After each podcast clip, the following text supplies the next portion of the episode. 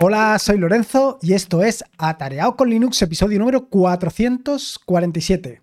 Después de todas las últimas idas y venidas de estas últimas semanas, en las que te he ido contando mis aventuras y desventuras con los distintos Tiling Window Manager que he estado probando, con los distintos, con las distintas shell que he estado trabajando y configurando, pues ha llegado el momento de tranquilizarse, ha llegado el momento de ver un poco con perspectiva el transcurso de este año, de este año 2022 y ver que exactamente ya parece que todo ha quedado asentado, porque me he dado cuenta que básicamente actualmente estoy dedicando más tiempo a lo que a mí me gusta, que es básicamente a la programación y a la, divulgación de Linux, que eh, dedicarlo a configurar que dedicarlo a personalizar, que dedicar a retocar y toquetear el escritorio para que tenga un aspecto u otro. Porque al fin y al cabo, esto de que de dedicar tiempo a, configurar un escritorio es algo muy banal.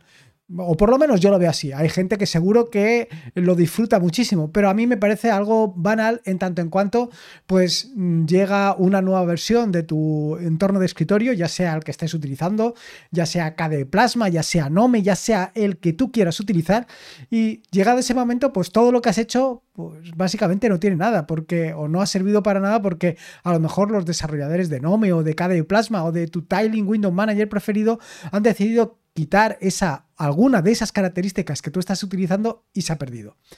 Yo lo que quiero es producir, lo que quiero es hacer aplicaciones, desarrollos, servicios.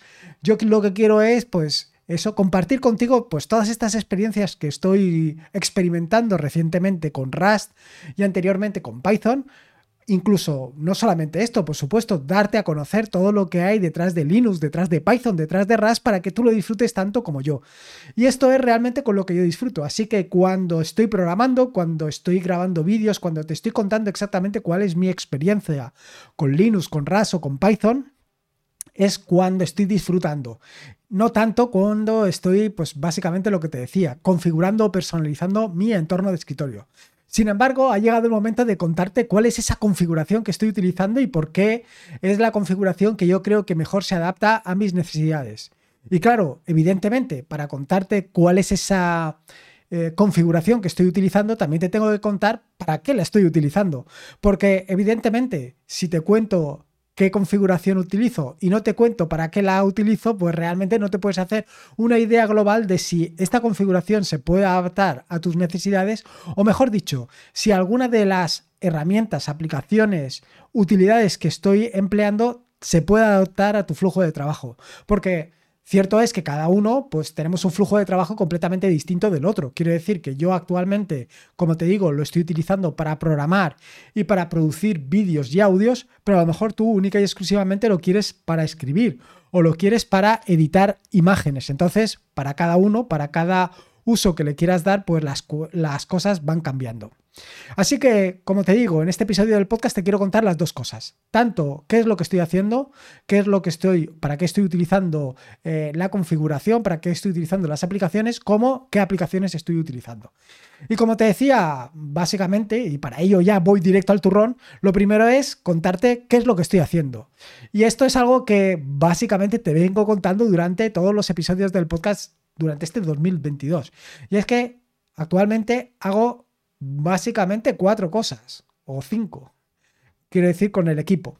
La primera es grabar vídeos y grabar podcasts. Bueno, no te estoy diciendo en qué orden, no, te estoy diciendo qué hago más, porque básicamente al final lo que más hago es programar, pero eh, para que te hagas una idea, como te decía, vídeos y audios, grabar vídeos y audios, em, escribir, escribir tanto los guiones de los podcasts como los guiones de los vídeos, como los artículos que se publican en atareado.es, como también, por supuesto, todo lo que voy escribiendo en YouTube, en todo lo que escribo, al final, pues hay que escribirlo, eh, las cosas como son.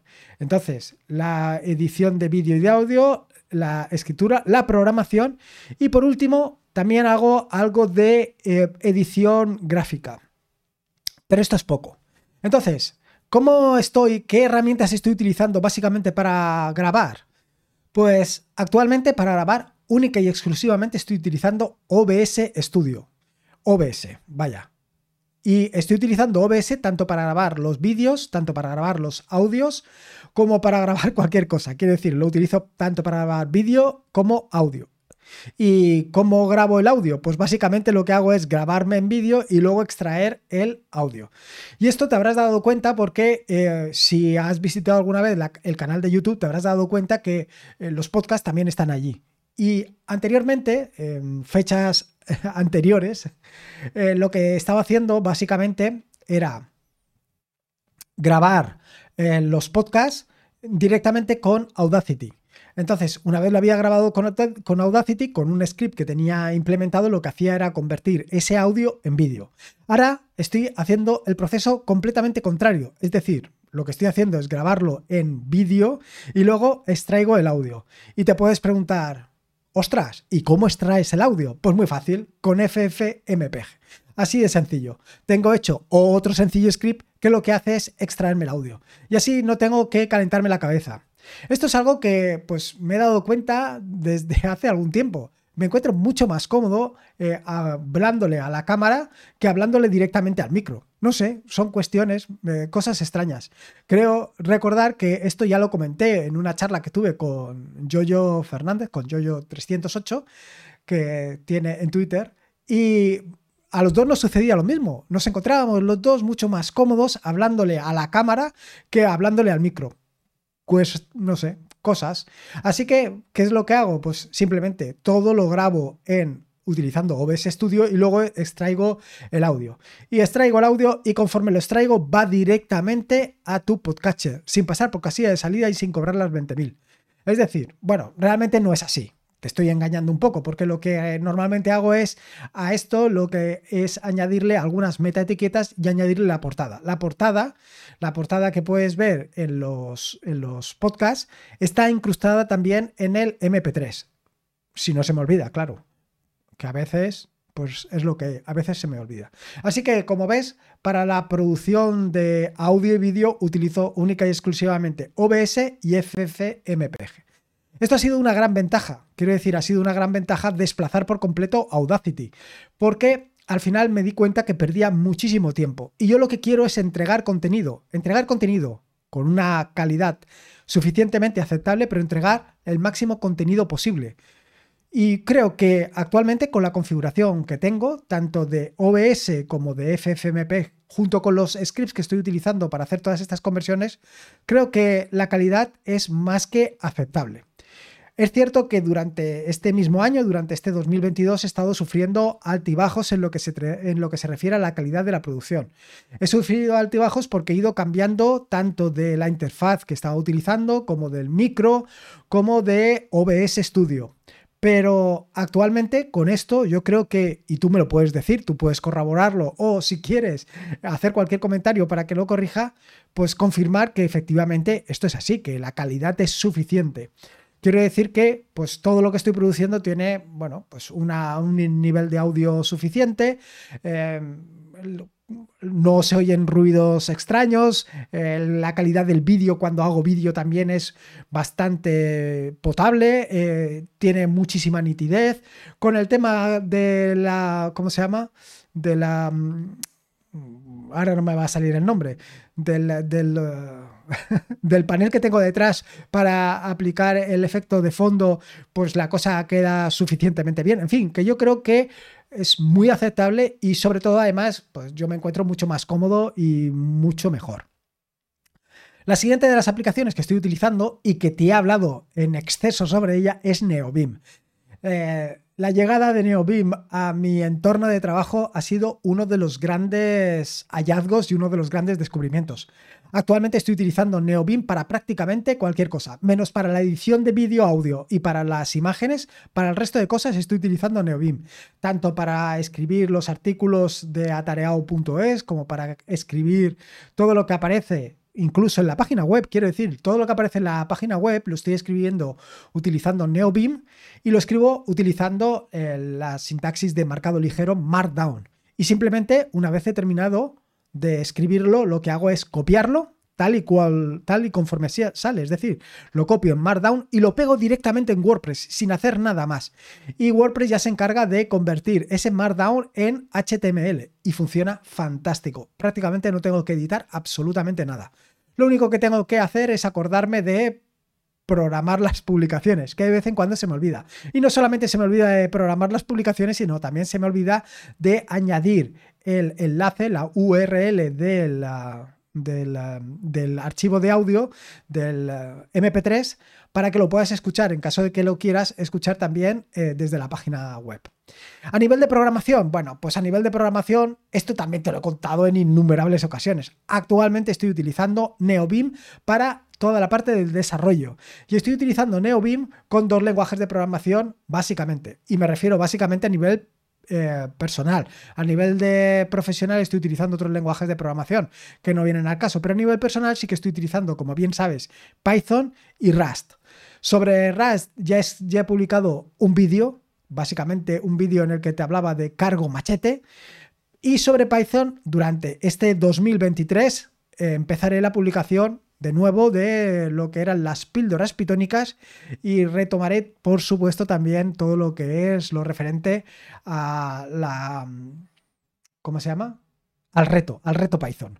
Porque quiero concluir lo que nos dejamos eh, a mitad de este año y no solamente concluir esto, sino lanzar el siguiente reto, que va a estar muy directamente relacionado con Telegram. Bueno, en fin, que me he despistado, me he emocionado con todo esto de Python. Pero básicamente, como te digo, utilizo NeoBeam junto con Rust y Python. Y luego, aparte de esto, utilizo básicamente Firefox para todo lo que se refiere a las consultas en Internet, para relacionarme con el mundo exterior. Única y exclusivamente utilizo Firefox. No utilizo otros navegadores. En alguna ocasión sí que he utilizado algún navegador em, pues no te sé decir. En alguna ocasión utilizo Chrome y utilizo Chrome, pues a lo mejor para algunas cosas puntuales, pero son muy puntuales. En la mayor parte de ocasiones lo que vas a encontrar en mi escritorio va a ser siempre Firefox. Y luego, por último, las otras dos herramientas que estoy utilizando y que últimamente utilizo bastante poco son GIMP e Inkscape. Lo utilizo básicamente para los artes, para las, eh, ¿cómo se llama? Para los iconos, para los fondos que puedes encontrar ocasionalmente en los vídeos y en los audios. Para esto utilizo tanto GIMP como Inkscape, pero ya te digo que lo utilizo puntualmente. Y lo utilizo puntualmente por lo que te contaré un poquito más adelante. Respecto a la, configuración que puedes encontrar actualmente en mi equipo, como mm, ya te puedes imaginar, y después de las idas y venidas que he tenido con los entornos de escritorio, tanto con los Tiling Window Manager como con otros entornos de escritorio, actualmente estoy utilizando i3. i3 Window Manager, que como ya te conté en un episodio reciente, es un eh, Tiling Window Manager eh, muy sencillo, muy sencillo y que como puedes ver tiene un aspecto bastante interesante. Sobre todo ahora que he conseguido configurar más o menos toda la parte de los difuminados y la parte de los sombreados, gracias a Picom. Sobre esto ya te hablé en un episodio reciente y no quiero profundizar más en ello. Pero sobre todo lo que te quiero hacer o lo que quiero que veas es que con mi flujo de trabajo, donde básicamente lo que estoy haciendo es programar y introducirme en máquinas virtuales o introducirme en las Raspberries, porque como bien sabes, yo utilizo la Raspberry siempre a modo servidor, pues lo que utilizo es el terminal. Y como utilizo básicamente el terminal, eh, al final en mi equipo lo que puedes encontrar habitualmente son varios terminales abiertos, uno al lado del otro, y me desplazo rápidamente de un terminal a otro. Y para desplazarme rápidamente de un terminal a otro, me viene fantástico un Tiling Window Manager, porque con un par de atajos de teclado estás en una ventana o estás en la otra o estás en ambas. Y no necesito mover las manos hacia el ratón, lo cual me ahorra bastantes, eh, bastantes incomodidades. Respecto a mi regreso de SWAI a i3, que te conté recientemente en un episodio del podcast, eh, actualmente me encuentro tan cómodo en i3, eh, sobre todo a la hora de lo que se refiere a la publicación, a la programación, a poder grabar los vídeos de forma muy cómoda que no tengo pensado volver a Sway hasta que por lo menos todo lo que se refiere a Wayland se haya establecido y se haya consolidado. Porque, bueno, no te digo que la experiencia haya sido desagradable, pero lo cierto es que con i3 Me encuentro muchísimo más cómodo que con lo que me encontraba con Sway, que en algunas ocasiones me veía haciendo peripecias. Respecto a la terminal, bueno, sobre la terminal ya te he hablado en alguna ocasión, estoy utilizando Kitty. ¿Y por qué estoy utilizando Kitty y no estoy utilizando alguna de las eh, emuladores de terminal que puedes encontrar por activa y por pasiva en todos los entornos de escritorio? Bueno, pues básicamente utilizo Kitty por dos razones fundamentales. La primera es que utiliza GPU, utiliza la GPU de tu equipo, con lo cual el renderizado es mucho más rápido que el renderizado en cualquier otro emulador de terminal como lo estás oyendo. Y tú dirás, ¿el renderizado? ¿Y para qué? Yo quiero el renderizado. ¿Por qué? Pues muy sencillo, para pintar. Básicamente cuando tienes que listar todo lo que hay en tu equipo, si quieres hacer un tree, eh, ejecutar el comando tree en tu equipo, lo que va a, a salir va a ser un listado tremendamente largo. Cuanto más rápido sea tu terminal de renderizar, de pintar todo eso, pues más rápido te va a mostrar todo el contenido, con lo cual necesitas una un emulador de terminal muy rápido. Y en este caso, Kitty cumple perfectamente con su cometido. Y no solamente esto, no solamente Kitty está cumpliendo con su cometido en este aspecto, sino que además tiene otra característica que a mí me tiene robado el corazón. Y te hablo literalmente. Y es la posibilidad, básicamente, de mostrarte diagramas, o sea, mostrarte gráficos, mostrarte imágenes directamente en la terminal no utiliza una ventana accesoria, sino que utiliza directamente la terminal, con lo cual esto es fantástico, esto es maravilloso. Esto es una maravilla. Porque no, me, no tengo que buscar, no, tengo, no necesito una aplicación externa, no necesito una segunda aplicación, una segunda herramienta, una segunda ventana para mostrarme eh, lo que contiene una imagen. Ten en cuenta que las imágenes que estoy utilizando pues son imágenes que van en las portadas tanto de los podcasts como de los vídeos, con lo cual normalmente lo que hago, y te lo contaré un poquito más adelante, va a ser única y exclusivamente lanzar un script para, para pintar encima de, de esa imagen pues lo que es el título del podcast o del vídeo y solamente quiero ver cuál ha sido el resultado y para ello con eh, directamente pintarlo en la terminal tengo más que suficiente. Por esto, esta es una de las razones básicas para utilizar Kitty. Y como te digo, Kitty lo vas a encontrar en mi escritorio, pero multiplicado por 3, 4, 5, es decir, vas a encontrar 4, 5, 6 no sé, una gran cantidad de emuladores de terminal abiertos en mi equipo, en el espacio de trabajo, en el 1, en el 2, en el 3.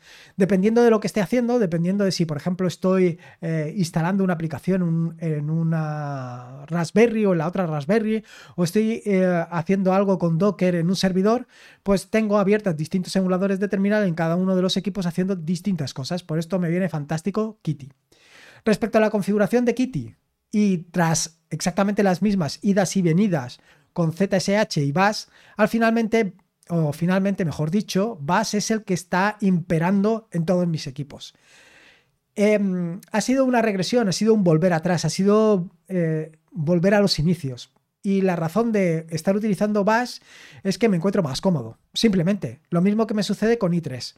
Me encuentro más cómodo con Bash, me encuentro más cómodo con la forma de funcionar y por eso actualmente es la herramienta que estoy utilizando en mi equipo. Y no solamente Bash, evidentemente Bash viene acompañado con su framework, con un framework que estoy utilizando y que ya te he hablado también en innumerables ocasiones, que es BashIt. BashIt es un framework que lo que te permite es, pues, lo que permite, más que lo que te permite es lo que te hace es facilitarte el trabajo. Lo que te tienes, pues, una manera muy cómoda de definir tus propios complementos para trabajar con más facilidad, de permitir tus eh, propios autocompletados, tus propios alias, que todo esto lo puedes hacer única y exclusivamente con Bash.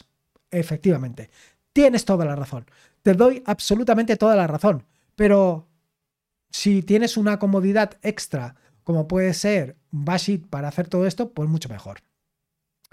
La siguiente de las herramientas que estoy utilizando para tener mi eh, terminal adaptada a mis necesidades es Starship, que también te he hablado en un episodio del podcast, que simplemente es un embellecedor o un potenciador del prompt. Es decir, en el propio prompt te va a poner más información de la que utilizas actualmente. Y aparte de esto, estoy utilizando tres herramientas adicionales. Una que es Zoxide, que es una herramienta que te permite moverte con mucha más facilidad entre los distintos directorios que tienes en tu equipo. Otra herramienta que se llama SK, que es una herramienta que te hablé recientemente también, que te permite mm, hacer búsquedas eh, utilizando la lógica difusa, es decir, es un reemplazo de FZF. Y la última incorporación que también te he hablado recientemente es Chessmoa. Chessmoa es una herramienta que lo que te permite configurar y gestionar todos tus em, dot files, todos tus archivos de configuración. Puntualmente he estado utilizando alguna que otra herramienta para eh, conectarme vía SSH tanto con las Raspberries como con los VPS como con distintos servidores. Pero al final, como no siempre dispongo de esas herramientas, he pensado o he vuelto atrás y estoy utilizando SSH a pelo, sin nada más. Y lo estoy utilizando así porque, bueno, porque en muchas ocasiones cuando estoy en otros equipos donde no dispongo de esas herramientas adicionales me encuentro mm, un poco vendido. Así que, bueno, pues en esta ocasión he preferido utilizar SSH a pelo. No a pelo exactamente, porque sí que es cierto que lo tengo configurado, tengo un archivo de configuración, un ssh barra .config, donde tengo definidos pues, distintos parámetros para cada una de las em, conexiones que tengo que hacer. Quiero decir que si me tengo que configurar o si me tengo que conectar a un servidor que se encuentra en Digital Ocean, a un servidor concreto, pues eh, simplemente lo que he hecho o lo que tengo es configurado el usuario con el que me conecto, la clave público-privada, la dirección IP, y le tengo puesto un nombre clave, de forma que acceder a esos servidores me resulta mucho más cómodo. Eh, esto se ha convertido en algo imprescindible y tan imprescindible como es el uso de clave público-privada en, lugar de utilizar eh, usuario y contraseña, simplemente por la facilidad que es acceder directamente a un servidor sin tener que pasarle el usuario y la contraseña. Por supuesto que la otra gran herramienta que estoy utilizando por activa y por pasiva es Docker. Docker lo utilizo, eh, bueno, pues para todo, básicamente. Actualmente no, mm, ¿cómo te diría yo? En otras ocasiones, en ocasiones anteriores, o eh, in hilo tempore, estaba utilizando o estaba desplegando mis aplicaciones, mis servicios directamente sobre la máquina, directamente sobre el hierro. Quiere decir que, pues, si tenía que configurar o si tenía que instalar un Engine X o un Apache, lo hacía directamente sobre el propio servidor virtual. Actualmente esto ni se me pasa por la cabeza. Em, de hecho, en un episodio reciente del podcast te conté cómo había migrado mis, bueno, un par de webs que estaba utilizando y las había migrado para utilizarlas directamente sobre Docker. Actualmente, como te digo, pues casi todas las aplicaciones y sobre todo últimamente que estoy realizando aplicaciones que trabajan directamente sobre em, Rust, pues la cuestión es que lo que hago es empaquetarlas en Docker y poder desplegarlas con mucha más facilidad en cualquier sitio con mucha más comodidad. Y esto se nota muchísimo. Claro que para trabajar con Docker también estoy utilizando, por supuesto, el Docker Compose, pero como plugin. Hasta el momento he estado utilizando una, em, una herramienta, una utilidad que estaba implementada en Python, que era Docker-Compose, y actualmente estoy utilizando simplemente un complemento. Un, un, complemento que es Docker espacio Compose. Es un complemento de Docker. Y es un complemento que está implementado utilizando Go, Golan. Con lo cual, pues bueno, pues tiene esas ventajas adicionales. Además de esto, pues estoy utilizando Lazy Docker. Lazy Docker es una herramienta, una utilidad para la terminal que te permite, pues de una forma visual cómoda y práctica, pues mm, trabajar con todos tus contenedores. Cierto es que yo para la mayoría de cosas utilizo directamente la terminal, no estoy recurriendo a herramientas extras, por así decirlo, sino que directamente pues utilizo Docker eh, desde terminal o Docker Compose.